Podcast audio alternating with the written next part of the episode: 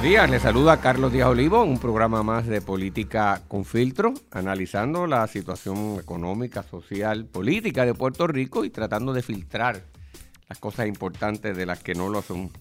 Estamos en el primer programa del año 2020 y pues el tema inevitable es los sucesos de los últimos días del 2019 y principio del 2020, que son los sismos, los terremotos, los temblores que han sacudido a Puerto Rico y muy particularmente en el área sur de la isla.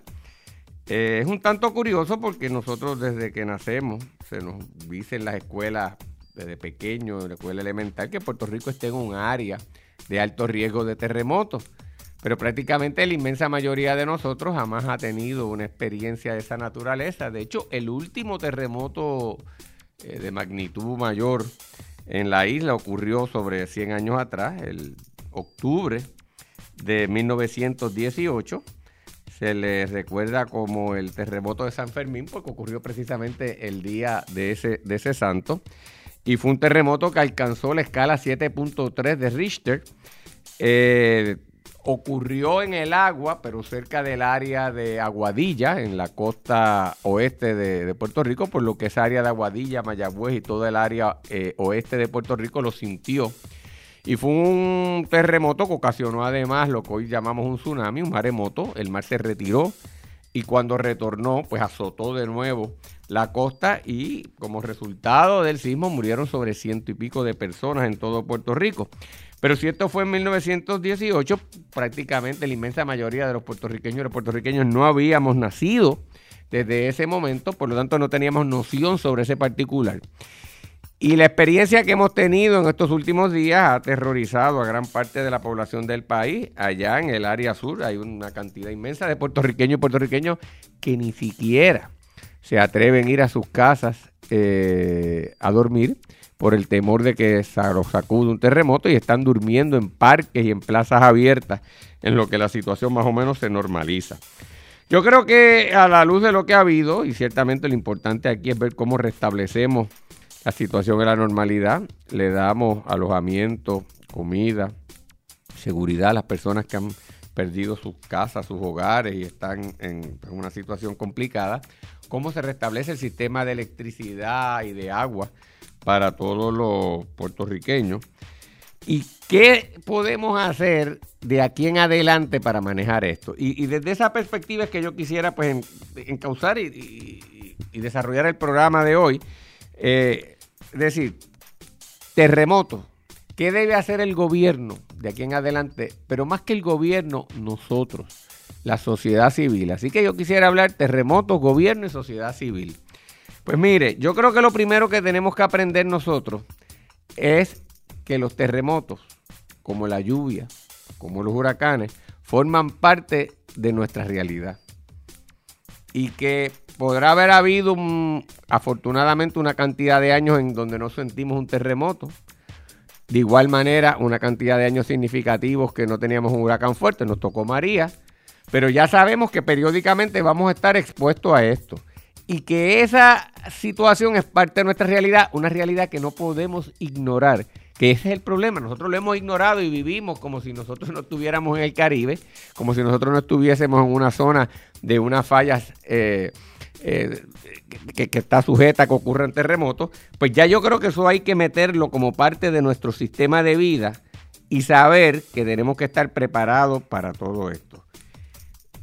Eso implica varias cosas. Yo creo que la primera enseñanza que surge de todo esto y que identifico yo como el problema principal de todo Puerto Rico y que es lo que debería ser la agenda de pueblo de los puertorriqueños y las puertorriqueñas y sobre todo el asunto más importante en el próximo ciclo electoral es el problema de electricidad.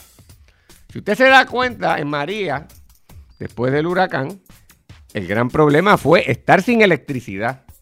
Porque si usted está sin electricidad en su casa, no tiene nevera, no le funcionan los, utensilios eléctricos, pero para muchas personas, al no tener electricidad, tampoco hay el sistema de agua, que en ocasiones necesita el sistema eléctrico para funcionar esas plantas. Así que se afectan los hogares, se afecta el comercio y eso usted sabe el desastre que vivimos.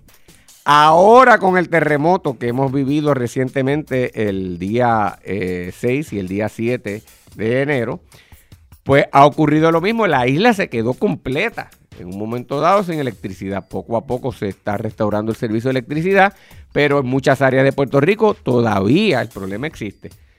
La pregunta entonces es, ¿qué vamos a hacer con esto? Porque ya es obvio que en Puerto Rico tenemos un problema mayor de electricidad en donde si en un área se siente el efecto de un huracán o de un terremoto, pero en el resto de la isla afortunadamente no se afecta tan intensamente como quiera en esa área donde no se sintió ese efecto del huracán o el terremoto, se va a quedar sin luz. Y el gran problema de Puerto Rico es que nosotros hemos concentrado la generación de electricidad en el área sur de la isla. De prácticamente del sur es que se genera toda la electricidad para suplir a Puerto Rico. El norte, que es donde más consumo de electricidad hay, es poco lo que se genera. Y precisamente la planta de Costa Sur y una planta privada eh, que hay también de generación de electricidad ecoeléctrica, ambas han quedado paralizadas en sus operaciones en estos días. Y ahí el colapso que tenemos. Pues mire, yo creo que lo primero que como país que tenemos que hacer, y creo que es la, la primera asignación en todo esto, es el gobierno, después de un terremoto, ¿qué tiene que hacer? La agenda principal es nosotros garantizar que tengamos un sistema de electricidad que pueda restablecerse a la normalidad tan pronto el evento pase, ya sea el terremoto, ya sea el huracán, ya sea una inundación. ¿Cómo es eso? Pues nosotros debemos tener un sistema en Puerto Rico de, en diferentes áreas, en el sur, en el área norte, en el área este, que cada uno de los mismos pueda generar electricidad por sí mismo y prácticamente mantener al resto del país y estar intercomunicados. Pero si en algún momento ocurre un fenómeno como esto, que se cae uno de los sistemas, que el resto sea, tenga la capacidad de seguir funcionando. Eso no lo hemos hecho. De María se habló sobre este particular de trabajar y no lo hemos hecho dos años después. Pues esa es la primera asignación importante que como país tenemos que hacer y a los políticos y a las políticas en este proceso electoral que ya comienza y que va a haber primarias en junio y después elecciones en noviembre, la discusión de alternativas y propuestas para arreglar el, problema de electricidad es número uno. Pues si usted no tiene electricidad, usted no puede vivir tranquilo en su casa, usted no puede tener actividad económica ni actividad en su trabajo, la gente en los hospitales asume riesgos, se complica la situación del tránsito y el país sencillamente no puede operar. Segunda cosa que tiene que yo creo que aquí el gobierno aprender. Mire, Después de esta experiencia hay que hacer unos exámenes físicos de escuelas, puentes, carreteras y estructuras para ver cuáles de ellas constituyen un riesgo eh, para un posible futuro terremoto. Habrán algunas que con ciertas reparaciones y ciertas eh, mejoras podrán estar preparadas. Así se identificarán y se trabajarán. Algunas sencillamente no van a aguantar un evento eh, de intensidad mayor. Pues esas tienen que ser identificadas y tienen que ser removidas, destruidas para construir viviendas adecuadas. De igual manera, es importante que en Puerto Rico acabemos este fenómeno que tenemos de construcción informal. Por la idiosincrasia nuestra de los puertorriqueños y las puertorriqueñas, usted a cada rato, los fines de semana, se encuentra con amigos y familiares que ellos mismos van y empiezan a construir allí la vivienda y más o menos colocan bloques y hacen columnas. Por un lado, es un fenómeno interesante, bonito, ese apoyo familiar, ¿verdad? Comunitario. Pero esto se hace de una manera, como hemos dicho, informal. es decir, sin plano, sin el análisis estructural de si lo que se está construyendo puede sostener el peso de esa eh, vivienda que se está haciendo, si puede el terreno aguantar el peso de la estructura o si llueve, qué, efecto eso puede tener en términos de su estabilidad, puede aguantar este, eh, tormentas, puede aguantar eh, terremotos como los que hemos vivido. Pues eso no se analiza. Y gran parte de nuestras viviendas tienen ese problema ha llegado a mi información que alrededor de 200 mil casas, viviendas en Puerto Rico, son viviendas informales. Es decir, que se hicieron sin plano, sin asegurarse que son estructuralmente sólidas. En Puerto Rico, la familia promedio es de cuatro personas. Pero muchas de estas viviendas informales son personas que viven abuelos, eh, nietos, además de los hijos. Y yo voy a utilizar como promedio que haya cinco personas en cada una de estas viviendas. Si son 200 mil y usted multiplica por cinco personas, significa que en Puerto Rico hay alrededor de un millón de personas viviendo en construcciones que no estamos seguros que puedan aguantar un terremoto. Este terremoto que llegó fue de una categoría de 6.3 el que ocurrió en, en, Mayagüez en 1918, el que le mencioné al principio del, inicio del programa, fue sobre 7 eh, en la escala Richter. Si un, terremoto categoría 7 u 8 llega a Puerto Rico, posiblemente sobre un millón de personas pudieran estar en riesgo de perder su vivienda. Puerto Rico tiene alrededor de 3.200.000, 300.000 personas. Es decir, que una tercera parte de la población del país podría estar sujeta a quedarse en vivienda. Pues yo creo que esa es la otra agenda del gobierno, asegurar que esas viviendas informales no sigan construyéndose y que si hay unos ciudadanos que quieren construir su vivienda, los municipios o el gobierno central tenga disponibles unos ingenieros estructurales que le puedan ya dar una ayuda básica y una orientación de cómo esa vivienda que ellos están contemplando hacer, la pueden hacer de una forma estructuralmente segura y que no ponga en riesgo la seguridad y la, y la verdad y la viabilidad de la vida de todos esos familiares en esa, en esa, en esa construcción. El otro elemento que es importante aquí, además del gobierno, es lo que yo llamo la sociedad civil. Mire, la sociedad civil no es otra cosa que nosotros, el pueblo, los ciudadanos, la familia nuestra, las organizaciones comunitarias que nosotros también formamos eh, alrededor eh, de nuestro quehacer diario con los vecinos y con nuestros amigos. ¿Por qué hablo de esto? Porque Puerto Rico, en grandes momentos de dificultad a través de nuestra historia, nosotros nos hemos podido sostener por una sociedad civil vibrante que ha existido. Por decir, porque hemos tenido organizaciones, sin fines de lucro, que van desde la iglesia, asociaciones benéficas, pero también asociaciones de la comunidad y de la propia familia. Antes, cuando Puerto Rico estaba en la más abyecta pobreza, pobres, donde el gobierno a veces no llegaba a muchos de los barrios de Puerto Rico y no tenía recursos siquiera para asistir a través de programas como los que hoy que tenemos.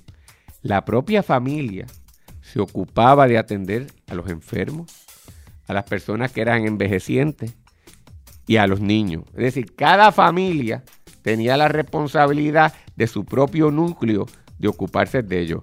Cuando ya una persona llegaba a una edad que no podía trabajar, los más jóvenes de la familia se ocupaban de atenderlo y cuidarlo. De igual manera, si en la familia había una persona que tiene una incapacidad físico-mental, el resto de la familia cargaba con ellos. Y si la familia inmediata no podía, estaba el tío, estaba el otro hermano y mutuamente nos ayudábamos. ¿Y sabe qué? Si no estaba el hermano, estaba el vecino que se ocupaba de nosotros. Yo creo que esa red de apoyo familiar y de apoyo comunitario tenemos que volver a restaurarla.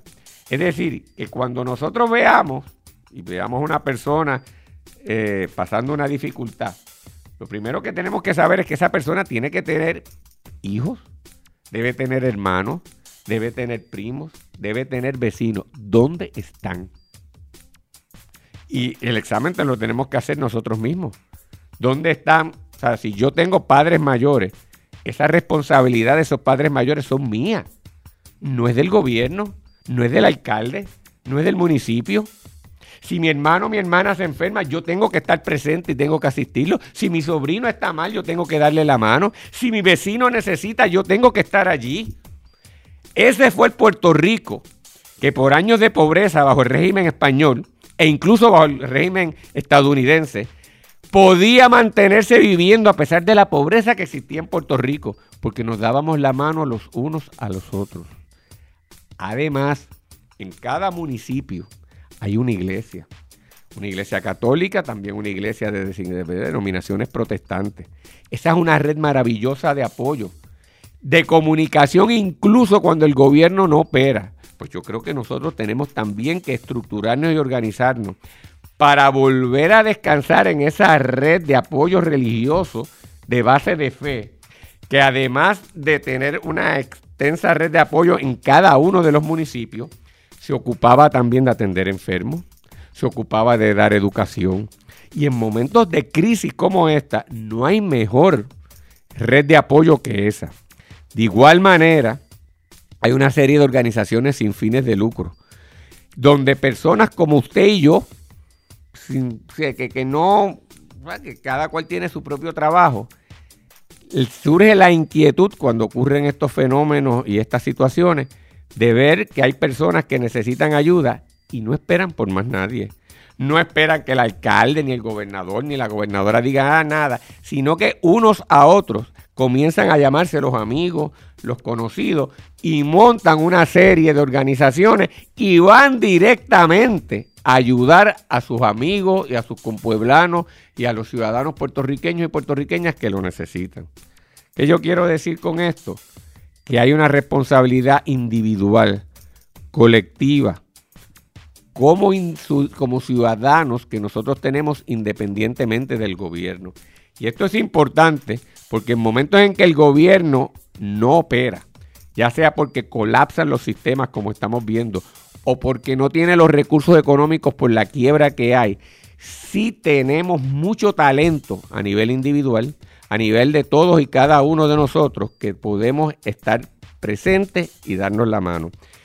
De hecho, una de las grandes felicidades y satisfacciones que uno puede tener en la vida es ayudar a alguien en un mundo donde cada vez la vida es más difícil, donde uno a veces no encuentra sentido a las cosas que uno ve, porque uno ve verdad barbaridades todos los días, el poder ayudar a alguien que lo necesita, el darle la mano a nuestros familiares, el darle la mano a nuestros vecinos, el darle la mano a un puertorriqueño y la puertorriqueña que lo necesita, no solamente le hace la diferencia a ese hermano puertorriqueño o puertorriqueña, le hace la diferencia a usted.